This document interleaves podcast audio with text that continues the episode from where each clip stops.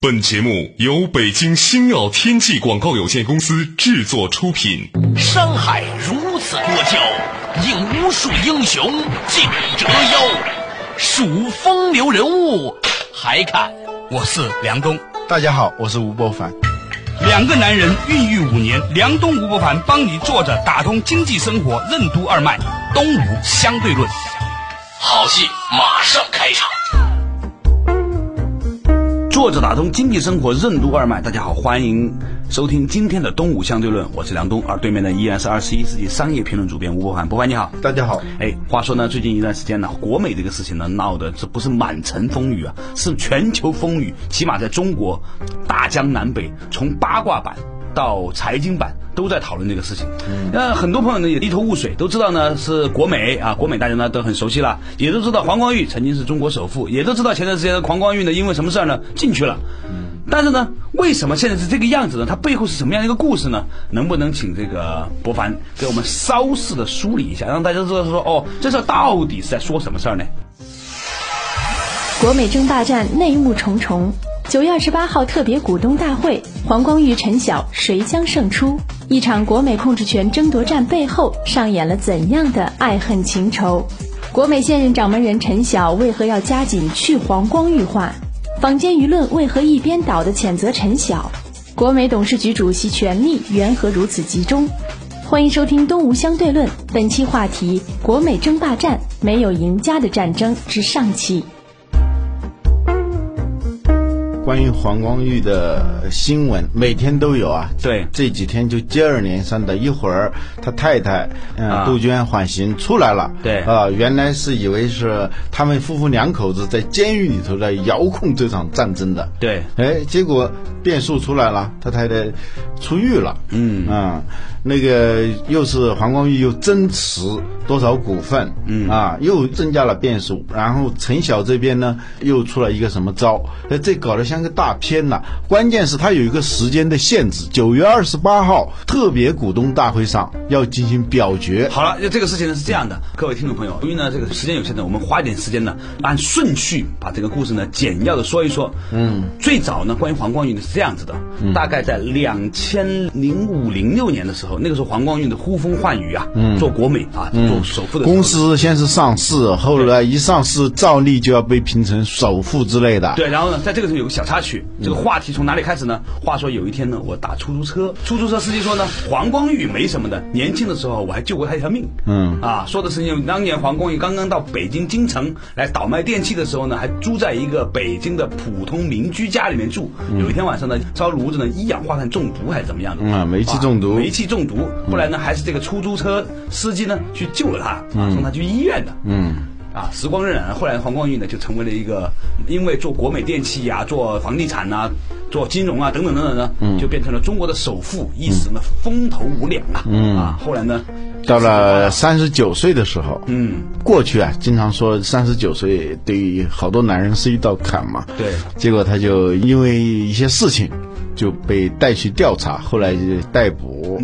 被判有期徒刑十四年啊，加上罚金八个亿的罚金，嗯啊，是这么一个事儿。黄光裕的经历啊，他是一个比较典型的中国民营企业家的那种发家史，嗯，就是看准机会，敢于下手，呃，有执行力，然后从一家小店开始这样做，一做做做做就做成了中国首富啊，对这是一个很典型的中国民营企业家的发家史。嗯，那这个陈晓又是哪里来的呢？陈晓呢是在上海的，跟黄光裕做的是同样的事情的一个人，嗯啊、也是开这种家电连锁的，开什么来着？叫永乐。啊，我相信很多华东地区的朋友都知道这个，也跟国美差不多，专门卖家电的一个卖场连嗯但锁是店他的。比他小得多了。对啊、话说呢，在前两年的时候呢，国美啊就和永乐合并了，嗯是吧？就相当于黄光裕呢收购了永乐。对，而且呢，从结果上来看，是一次很成功的收购。对啊，收购以后，大家还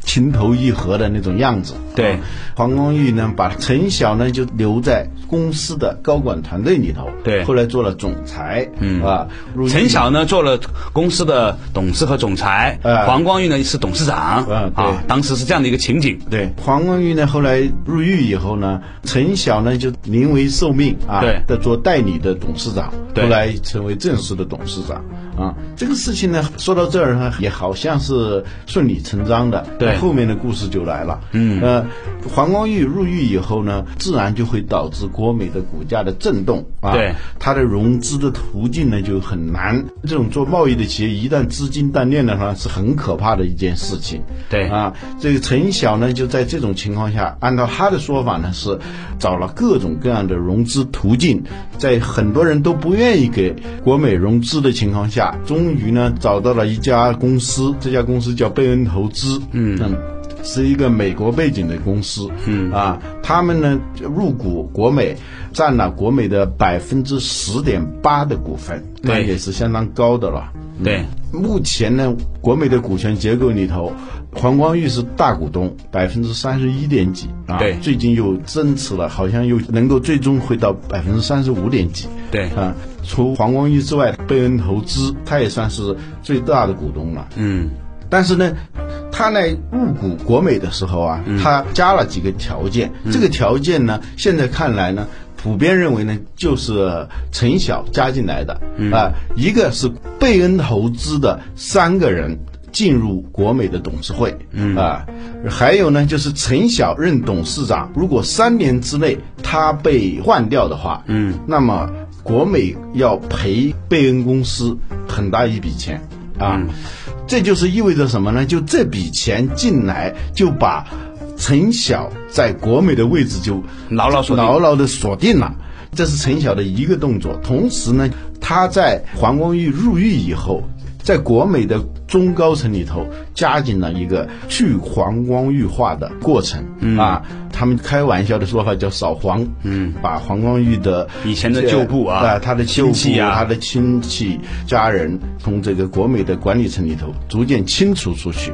你想想这个故事呢，这一听呢，这像有点像过去的这种小说里头的那个情对，节有了点像 TVB 的剧集，啊，这主人啊入狱了，嗯，然后管家呢一下子就成了最大的了，啊，他不仅是总裁，而且是董事长了，嗯，他利用了各种各样的手段。巩固自己在这个公司的霸主地位，同时把老板的旧部家人全部的从这个管理层里清除出去。嗯，这就是看家看家，最后就成了主人了，是这么一个故事。嗯所以现在普遍的舆论呢，几乎是一边倒的呢，都在指责陈晓，说这个故事是一个农夫和蛇的故事。嗯啊，在适当的温度里头醒过来，就反咬一口、啊。也有人说这是一个阿拉伯骆驼的故事，就是主人搭了一个帐篷啊，在里头睡觉，外头起大风，这个骆驼说：“你你给我一点位置吧，啊，让我把头伸进来吧，啊，你就伸进来吧。”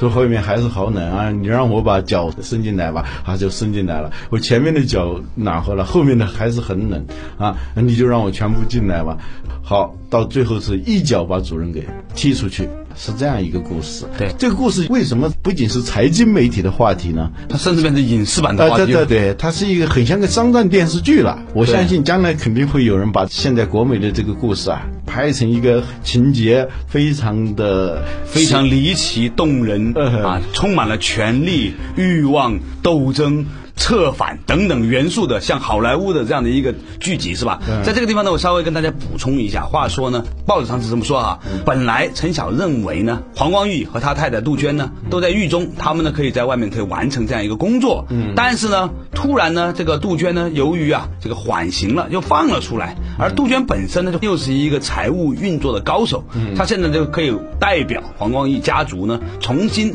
行使对这个公司的一系列的管理的能力。但是呢，嗯由于这个黄光裕已经不是董事长了，他已经辞去董事长了嘛，他嗯没有在这个国美里面担任职位，所以他们只有唯一的身份就是这个公司的大股东。对，这里头呢还有一个比较有戏剧性的情节呢，是对黄光裕最早他是国美的控股股东，就超过曾经六十六以上，对三分之二以上，啊，达到百分之七十的这么一个控股股东。后来呢，不知是由于什么原因吧，他有他自己的打算，他就要把一些钱抽出来、嗯套现出来，这样呢，他的身份呢就会从控股股东变成了大股东、嗯啊。大股东他没有绝对的控制权，对对，为一了般来保说，公司呢要超过百分之六十六，也就是三分之二的股份的时候呢，才是完全可以由你来这个比较大的控制的，嗯啊。但现在就是说，它变成三十多的时候呢，虽然还是单一最大股东，嗯但是呢，它由于不过半数啊，所以很多时候呢，仍然有可能被其他人呢或其他股东呢，你的表决权表决权嘛，就是百分之三十三嘛，啊，对，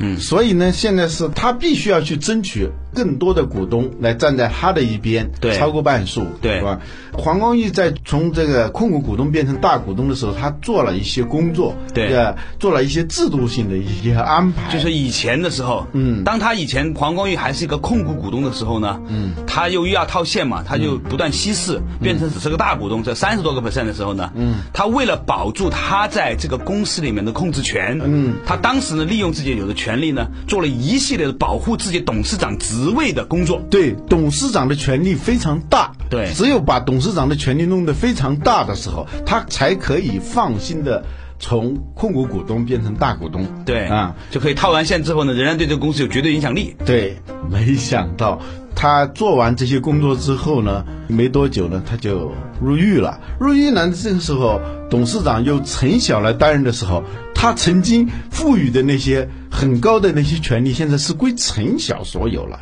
啊。就是好不容易把板凳儿盯牢了，啊结果呢把板凳给别人 做了。对，这有点黑色幽默的味道啊对！搬起石头砸自己的脚啊！对，所以这个世界上你都不知道你做的任何一件事情到底意味着什么。五年之后、三年之后你才知道。呃，黄光裕现在的行为呢，也是很有情绪色彩的。嗯，他用了很多钱回购股份，然后写那种非常有感情色彩的信，号召国美的股东为了国美的未来而斗争。嗯，他说陈晓引入了国外的资本，美国的资本，他正在把一个响当当的民族品牌国美电器、变成一个美国品牌。嗯，他现在在打民族牌，啊，打民族牌，民族好像感情啊啊、原因是因为什么呢？我们可以想象一下，这家公司是你把它创立的，把嗯它经营，让它成长成为一个非常大的公司，呃而且业界是很相当不错的嘛，中国连锁家电第一家嘛。对当时业界有个说法是苏美两个超级大国嘛，嗯苏宁和国美嘛，实际上呢是国美是占上风的，苏宁的规模只有国美的百分之六十。嗯，现在的情况是，苏宁已经成为老大了，国美已经屈居第二了。这个事情很像新浪和搜狐的事情，到底怎么像呢？稍事休息，马上继续回来。东吴相对论。公司的治理结构对公司有何种影响？中国公司的治理结构有何独特之处？黄光裕入狱前如何将一家家族企业向现代企业转变？陈晓和黄光裕的经营理念有何不同？九月二十八号特别股东大会，陈晓胜算几何？欢迎继续收听《东吴相对论》，本期话题：国美争霸战没有赢家的战争之上期。梁东吴不凡帮你坐着打通经济生活任督二脉，东吴相对论。作者打通经济生活任督二脉，继续回来的东吴相对论。刚才呢，老吴呢讲到一个话题，说当年呢，国美和苏宁在争霸的时候呢，所谓的苏美争霸战。虽然说是苏美争霸，但其实呢，在这个黄光裕犯事之前呢，国美的实力呢比苏宁大得多，苏宁只是国美的百分之六十左右的市场份额啊，其实差距还蛮大的。嗯，但是呢，由于国美内部出现了这样的一个内讧之后呢，股价在掉啊，店的数量在减少啊，服务呢有些时候没有跟到位，等等等等，是吧？嗯。苏宁呢，却因此起来了。嗯，哎，因为苏宁它的那个股东控制权呢是相对比较清楚，而且呢也比较完整的，是吧？这个事情呢和新浪搜狐很像，你发现没有？从有互联网门户之争开始呢，都是大 S 小 S 嘛，啊，新浪和搜狐嘛，俩 S 嘛，是吧？但是呢，后来呢，这个新浪不是出现了一系列的就去股权化或者变成职业经理人等等的过程之后呢，搜狐的市值现在超过了新浪。嗯，所以这个公司的治理结构啊是非常重要的。哎，很多股东虽然不直接经营公司，嗯，但是你的这些股东之间，他的那种争斗啊，嗯，内斗啊，对公司的成长是非常有害的。嗯，呃，最后的结果是。大家都无心去经营了，就是要为权力而战，而不是为市场而战的时候，你的公司就陷入到不断的折腾当中。那你就比较可怕。嗯，那就很显然，本来大家现在都是为了国美的明天而斗争，双方都是打出这样的旗号，嗯、但是最后的结果是为了国美没有明天而斗争。呃，在这个事情上来说啊，你看国外的很多大公司，它股权是非常分散的，也是由职业经理来管理，它也不会差。你理解我意思吗？嗯，这就是涉及到一个问题，就是中国公司的治理结构到底应哪一种是比较好的？对呃哪一种结构是比较差的？对，有一派观点是认为，在中国的公司治理结构里头啊，一定是稳定压倒一切。嗯，如果是这个权力过分的分散的话，最后就变成互相扯皮。嗯，黄光裕在没有出事之前，他做了一件很重要的事情，把一个家族色彩非常浓的企业，比如说他的妹妹、他的妹夫，还很多亲戚在里头都是担任着重要的管理职务。嗯啊、他上市以后。通过上市，通过收购永乐电器，哎，它不仅是完成了规模的扩张，而且是初步完成了一个家族企业向现代企业管理制度的一个转变啊。他作为老板，老板就是老板啊，嗯让让陈晓来打理这个公司啊呃，他对陈晓呢也非常好，对哎黄光裕据说这个人还是比较讲义气的，对啊进来以后你可以看出来嘛，他没有把他踢走嘛，对你本来是一个很被我收购的公司，我让你走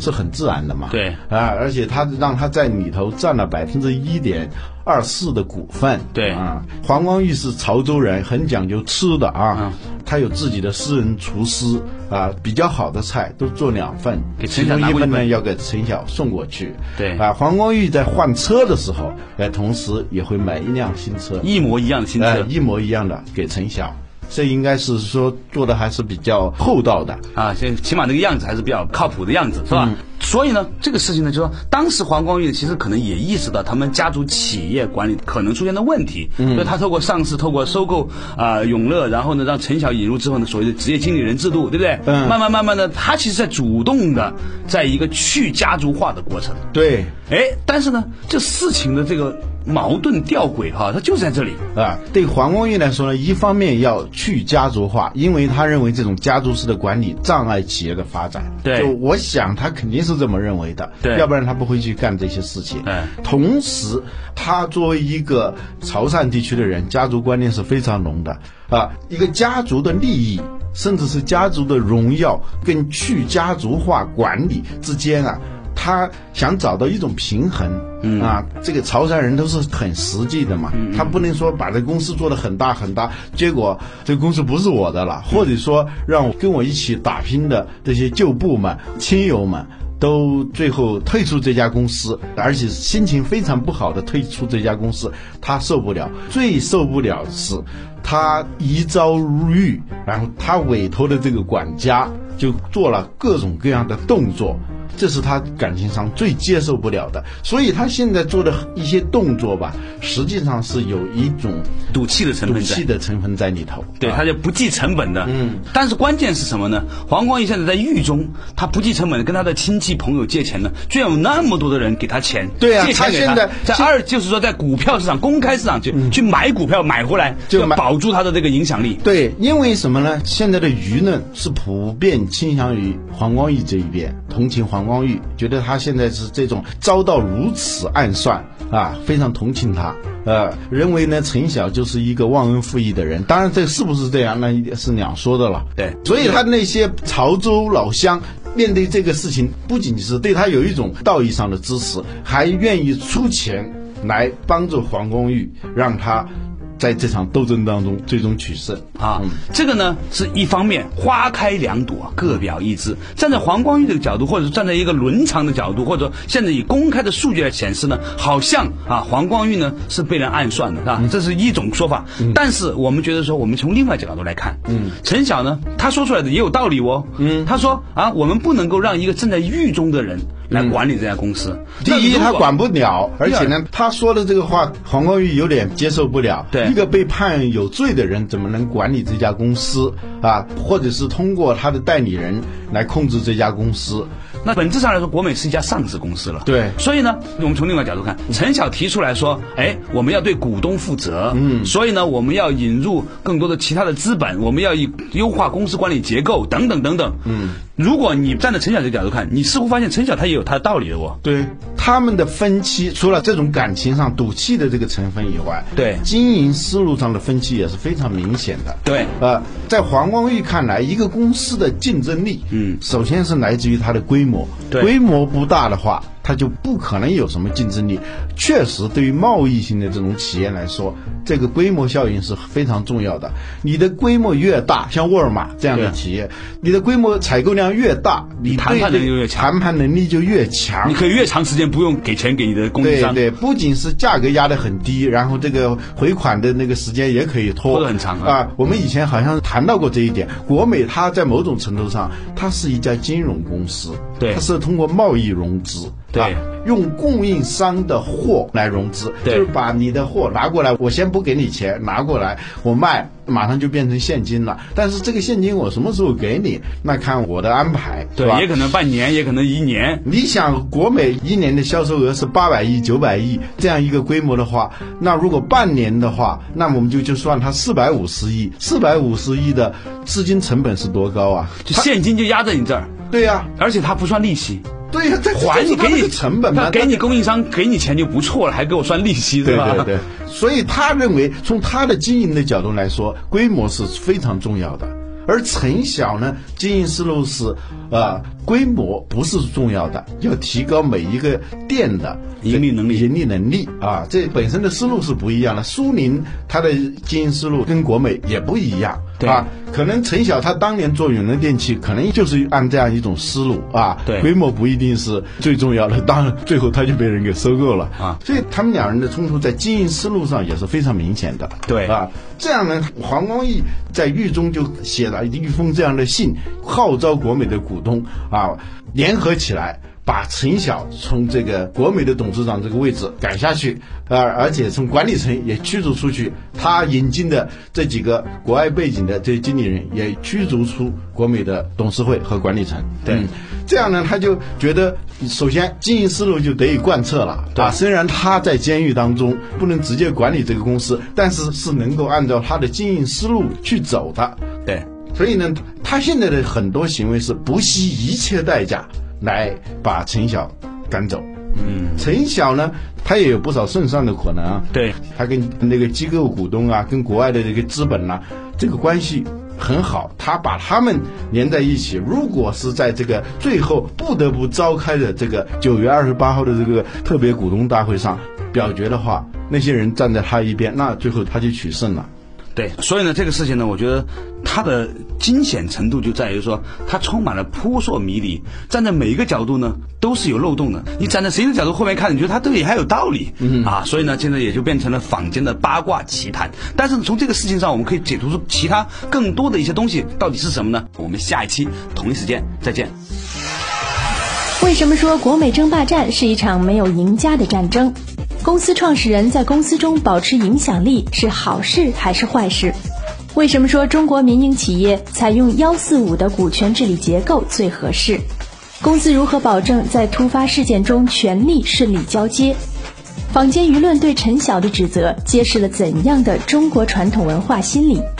什么是从身份到契约的转变？